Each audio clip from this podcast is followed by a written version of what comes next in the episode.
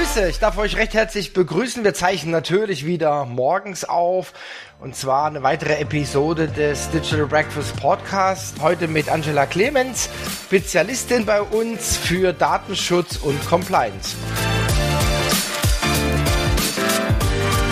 Herzlich willkommen zum Podcast des Digital Breakfast. Thomas Barsch spricht darin mit Experten über Themen der digitalen Transformation.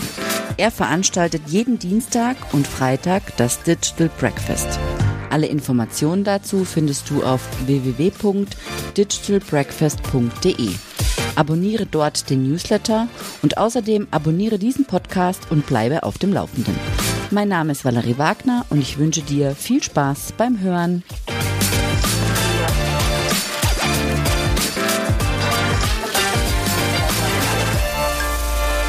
Hallo Thomas. Hallo Angela, schön, dass mich. du, ja, mich auch. Schön, dass du, dass du wieder da bist.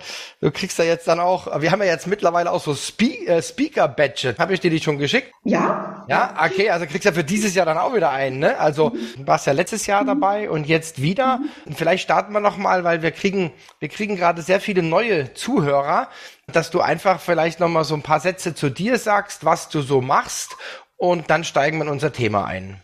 Klar, gerne. Also mein Name ist Angela Clemens und ich habe vor ne, mittlerweile zweieinhalb Jahren mein Unternehmen, die DACO Leipzig GmbH, gegründet.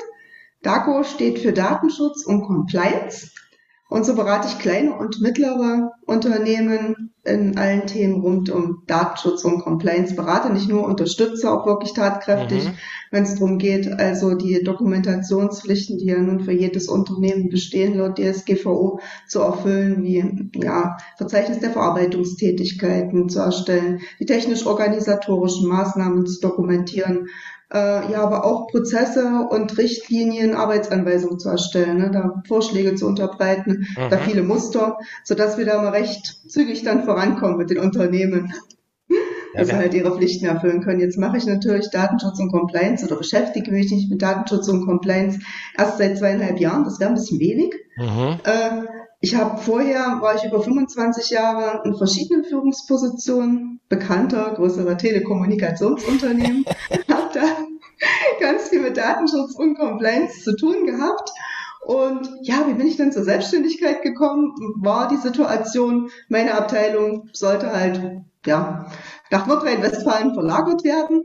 Und ähm, dann habe ich mir gedacht, nee, nee, Leipzig, da hängst du zu sehr dran, gefällt dir hier aus privaten. Gründen, auch möchte ich Leipzig nicht verlassen.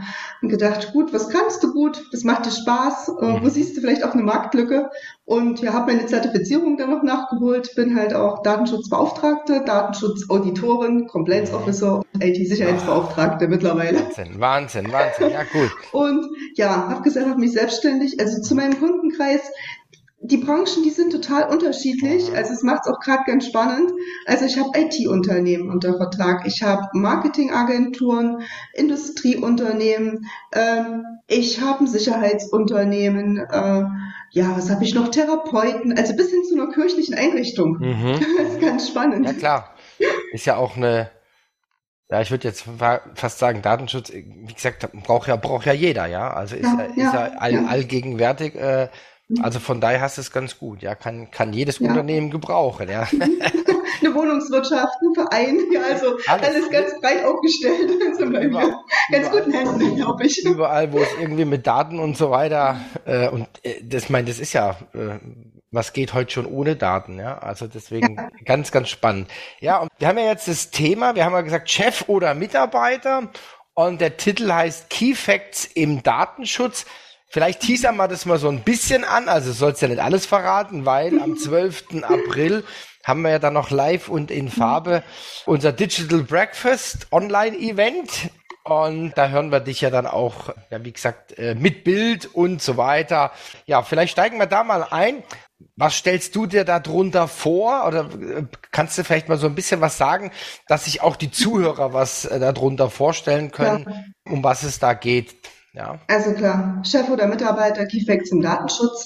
Oftmals herrscht die Vorstellung bei den Unternehmen und auch bei den Mitarbeitern, dass man sagt, ja mein Gott, Datenschutz, ähm, ich als Beschäftigter, erstens habe ich keine Rechte, das sagt sowieso mein Chef, was ich machen darf, was er mit meinen Daten macht.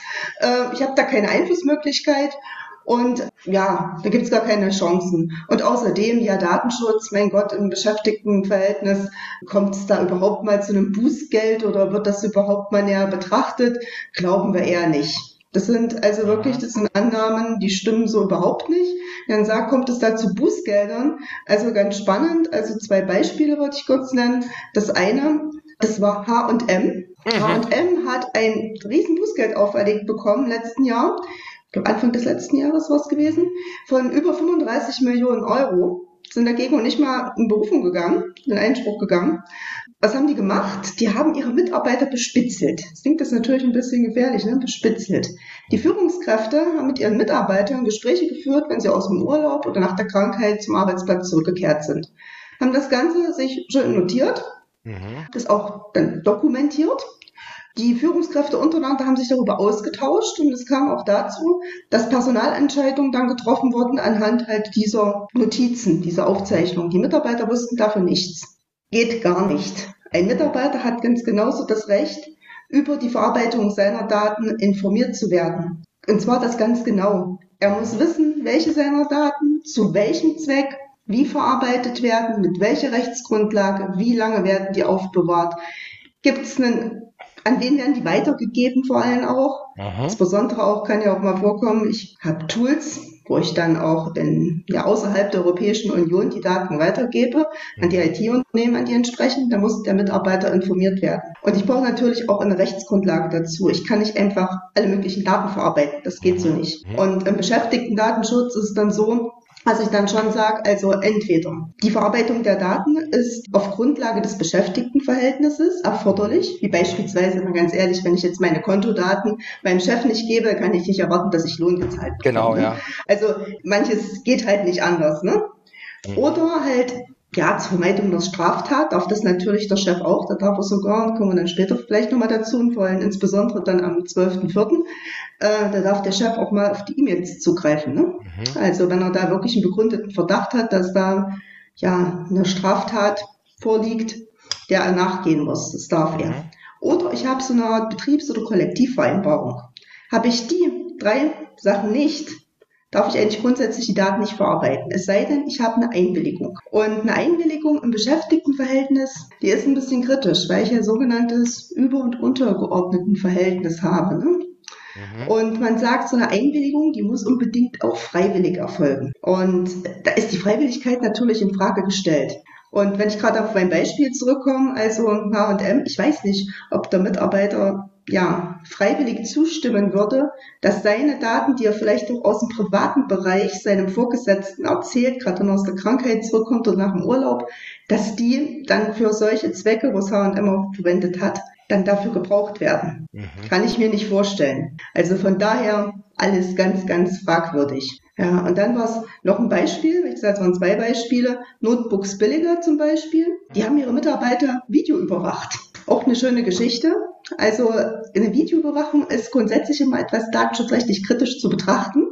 Ich brauche wiederum ja, eine Rechtsgrundlage und einen Zweck, einen gerechtfertigten Zweck. Mhm. Und wenn ich sowas sage, ähm, ja, ich gehe vielleicht von meinem berechtigten Interesse aus mhm. als Unternehmer und sage, hm, ich möchte schon mal gern gucken, was meine Mitarbeiter so einen lieben langen Tag machen. Das ist doch mein berechtigtes Interesse. Das ist nicht so einfach, ein berechtigtes Interesse als Rechtsgrundlage anzuwenden. Hört sich einfach an, ist es nicht. Ich muss das Interesse abwägen. Mhm. Also ich muss mir genau anschauen, was sind meine Interessen, was sind die Interessen des Betroffenen. Und wenn die Interessen des Betroffenen überwiegen und auch der in seinen Freiheiten, seinen Rechten und Freiheiten stark eingeschränkt ist, fehlt mir dann auch irgendwo dann die Rechtsgrundlage dann dafür wiederum. Mhm. Und wie gesagt, ich glaube, die hatten ein Bußgeld, ich weiß jetzt gar nicht, waren es 900.000? Ja, es war auch, war auch ordentlich. Ja, ja. War, war ordentlich auf alle Fälle. Weiß ich auch, heftig. ja. Gut, da kommen ja immer dann die Argumente, jetzt gerade bei Notebooks billig. 10 Millionen war es. Oh, oh okay, Millionen, sehr gut. Oh, oh, oh. Da kommen ja, dann, kommen ja dann auch immer die, äh, kommen ja auch immer dann die Argumente, ja, weil die haben ja Ladengeschäfte von wegen, mhm. wir müssen gucken, ob jemand ein Notebook klaut und so weiter, ja. Ist die Kamera aber dann auch auf den auf den Bereich hinter dem Counter und so. Also gab es ja schon ein paar Skandale, auch bei anderen ja. Einzelhändlern und so weiter, ja. Ich sag einfach mal so, da machen die sich vielleicht keine oder ja wenige oder keine Gedanken. Ja, also es wird halt, ja, wir müssen das jetzt und, und und vergessen dann, wie gesagt, die Rechte dahinter, ja, haben es vielleicht auch nicht so auf dem Radar. Und ich meine jetzt da bei H&M ist es ja jetzt so, die haben ja auch gute Berater. Ja, wenn die da eine Chance gesehen hätten, dann wären sie auch in Berufung gegangen, ja. Genau, genau. Also das war für mich auch erstaunlich, ne? Aha. Also dann war es schon wasserdicht, ja. ja. Weil wenn da eine kleine Chance bestanden hätte, dann wären es natürlich, gerade bei 35 Millionen ist ja kein Pappenstiel, ja. Dann wären sie mit Sicherheit in Berufung gegangen und deswegen die ja dann ab und sagen, okay, wie ist die Chance? Und da hab, also ich, ich konstruiere jetzt mal, ohne dass ich ja Jurist bin und so weiter, sondern einfach mit gesundem Menschenverstand. Da hat wahrscheinlich die, die entsprechende Kanzlei gesagt, Leute, ja, können wir machen, aber die Wahrscheinlichkeit ist sehr gering und wenn wir, es wird teurer, ja. ja genau, ja, genau. Es wird teurer. Die Anwälte also, verdienen dann auch entsprechend. Also es wird teurer und äh, dann ist man vielleicht dann im dreistelligen Millionenbereich, mhm. ja, weil die, die weitere Instanz sieht es dann vielleicht noch kritischer und so. Also ist ja in der Regel so, ja. Wenn man weiter, mhm. wenn man weitergeht, also dann wird's einfach, ja, wird's einfach teurer, ja. Fertig, ja. Genau. Finde ich jetzt schon wieder, also ich habe jetzt schon wieder einiges gelernt, ja, weil ich bin ja auch, wie gesagt, ich bin ja nicht da nicht Spezialist, deswegen haben wir ja dich. Ja, und dann vielleicht gehen wir noch mal so ein bisschen, vielleicht teasern wir das mal noch mal so ein bisschen an. Also wie gesagt, wir wollen ja nicht zu viel vorwegnehmen. So Thema Rechten, Pflichten, ja. Also vielleicht können wir da noch mal ein bisschen reden. Und dann natürlich, du hast gesagt, es ist ein Randthema. Für mich ist es kein Randthema. Homeoffice und mobiles Arbeiten. Also machen wir vielleicht noch die zwei Themen, Rechte, Pflichten. Ja. Und dann schwenken wir zu Homeoffice und mobilen Arbeiten, ja. Also, man muss ja grundsätzlich erstmal unterscheiden. Es gibt ja sogenannte Telearbeit, es gibt Homeoffice, also sogenannte Homeoffice jetzt gerade in der Pandemiezeit mhm. weit verbreitet und mobiles Arbeiten. Mhm. Also Telearbeit ist ganz klassisch, mein Arbeitgeber stattet mein Büro aus, mein, stellt mir einen Schreibtisch und meinen Stuhl zur Verfügung, sowieso auch die Technik, ganz klar. Äh, wir reden aber eher so um ja, Homeoffice, das ist so, so eine Zwischenlösung, ne? wenn man das so auch jetzt von den Unternehmen hört. Manches Unternehmen stellt halt auch mal einen Bildschirm dann zur Verfügung und sagt, ja, könnt ihr dann auch für einen eigenen Gebrauch nehmen. Also gibt es die unterschiedlichsten Möglichkeiten. Mhm. Und mobiles Arbeiten sagt mir aus, also ich kann mobil überall arbeiten, egal ob ich jetzt zu Hause bin, da habe ich nicht diesen festen Wohnsitz, ne, also mhm. diesen festen Arbeitsort wieder als mein Zuhause, mhm. wie beim Homeoffice angedacht. Mobiles Arbeiten kann ich, kann ich auch im Garten machen, könnte ich im Restaurant machen, könnte ich im Hotel machen, überall, wo ich gerade bin. Und das muss man schon als erstes mal unterscheiden, was will ich hier. Und so, wenn ich einen Mitarbeiter genehmige, von zu Hause zu arbeiten, dann sollte ich aus unternehmerischer Sicht ja, Regelungen treffen dafür und den Mitarbeiter diese Regelungen auch möglichst unterzeichnen lassen. Da bin ich auf der sicheren Seite, dass ich sage, mein lieber Mitarbeiter, ich stelle dir beispielsweise ein Gerät zur Verfügung, gibt ja noch andere Varianten, ne? Bring your own device zum Beispiel. Ich stelle dir das zur Verfügung, das Gerät. Du hast darauf zu achten, ob du jetzt im Homeoffice bist, ob du mobiles Arbeiten machst. Bitte also, dass das nicht entwendet wird, dass kein anderer Einsicht drauf nimmt, dass deine Passwörter, dass da keiner Einsicht drauf nimmt dass ich aufpasse, ja, mit Unterlagen, auch zu Hause im Büro. Mhm. Ich habe ausgedruckte Unterlagen, dass die nicht offen rumliegen. Also auch wenn nur die Familienangehörigen eigentlich Einsicht nehmen könnten, es sind oftmals Daten, die schützenswert sind. Mhm. Und das muss dem Mitarbeiter bewusst sein, wie er damit umgeht. Mhm. Aber wenn er sein Laptop im Auto liegen lässt und es wird geklaut. Ganz ehrlich, also wenig Verständnis und der Chef sollte sich da schon absichern und solche derartigen Regelungen dann wirklich auch treffen. Bring Your Own Device ist nochmal wieder ein ganz anderes Thema. Also da sollte man darauf achten, dass die Daten wirklich getrennt verarbeitet werden, das heißt privat getrennt von ja, dienstlich. Und ja, als Arbeitgeber muss ich mir dessen bewusst sein, das ist immer schwierig dann auf meine Daten auch zugreifen zu können, da braucht es auch eine entsprechende Regelung, dass er das dann darf und dass der Mitarbeiter auch die Daten, die er auf seinem privaten Gerät dienstlich verarbeitet, dem Arbeitgeber auch zur Verfügung stellt. Das ist ein, also, ganz, das ist ein ganz heißes Thema. Das ist ein ganz mhm. heißes Thema. Ich glaube, dass sich da viele gar nicht bewusst sind. Ich habe Herrscharen im Freundes- und Bekanntenkreis, die in der Pandemie, wo die, wo die also große Firmen, wo große Firmen, nee, nee, äh, ihr habt doch zu Hause ein Notebook, arbeitet mal von eurem Notebook aus, ja. Das, ich finde mhm. das grob fahrlässig. Das ist also unglaublich, ja, wie naiv. Ich weiß nicht, ob das dann, ob die Entscheidung dann mit der IT getroffen wurde oder ohne, äh, mit dem Datenschutz, ohne Datenschutz. Ich glaube, das waren eher so Ad-Hoc-Entscheidungen, die auch abgewo ab, haben abgewägt, haben gesagt, okay, entweder ist Stillstand oder wir gehen das Risiko ein. Wobei ich der Meinung bin, das ist natürlich schon ein, ein unkalkulierbares Risiko, wenn einer, ich, ich sag's jetzt mal, ich bin ja immer so ein bisschen flapsig, ja, wenn da so eine, einer so eine alte Möhre zu Hause hat mit einem Browser, wo die letzten drei Jahre keine Sicherheitsupdates äh, eingespielt wurden und, und, und.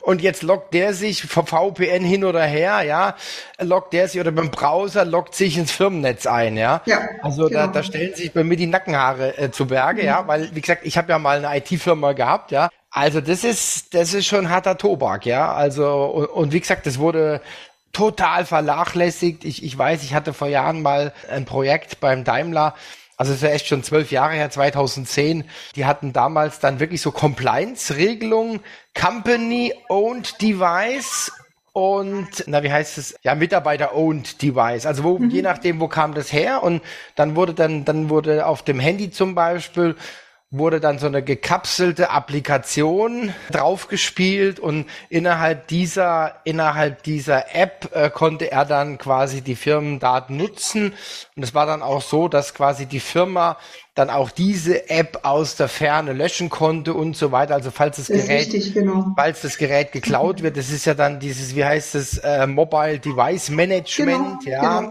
Da muss man ja dann wirklich auch, und genauso ist es bei den PCs auch, ja. Also ich will jetzt den, den Teufel an die Wand malen, aber ganz pragmatisch, vielleicht sitzen die Kinder auch dran und machen noch irgendwelche Gaming, äh, mhm. irgendwelche Spiele und so weiter, die natürlich dann auch Rieseneinfalltore sind und oh, also da war sehr, sehr viel Hemd, äh, hemdsärmlich, ja, und, und gut, jetzt geht's ja, jetzt geht's ja weiter, ja. Also vielleicht bleiben wir noch mal ein bisschen bei dem, bei dem Unterschied. Das ist, bei, also das so mit meinem laienhaften Verständnis ist ja auch ein großer.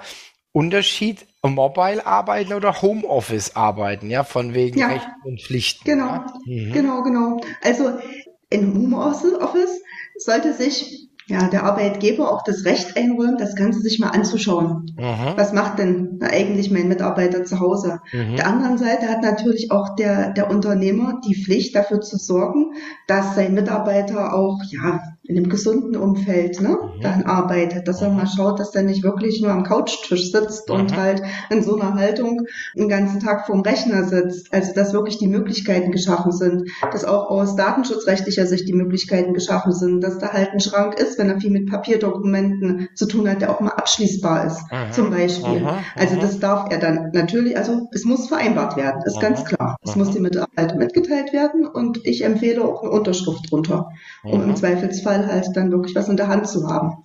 Bei Mobile Office ist es ein bisschen schwierig, ne? Wenn der im Garten ist oder ja, gibt ja Unternehmen, die genehmigen ihren Mitarbeitern auch im Auslandsaufenthalt ne, über einen gewissen Zeitraum in ihrer Homeoffice-Zeit. Hm. Wäre dann schwierig, ne, zu schauen, dann, wie macht er das ganz, eigentlich. Dann wird's, dann wird's, wir hatten ja neulich äh, Florian Fendrich von Zenjob ja, hier und die haben sich ja so viele solche Dinge gelöst, ja, unter anderem auch das Thema mobiles Arbeiten, Auslandarbeiten. Und er hat gesagt, äh, gibt's schon, kennst du wahrscheinlich auch, war mir auch nicht bewusst, man darf anscheinend nur 40 Tage im Jahr im Ausland arbeiten. Mhm. Ja, gibt's ja? so. Gibt's so. Ja. Das ist natürlich schon, ich sag dir, das weiß 95 Prozent nicht.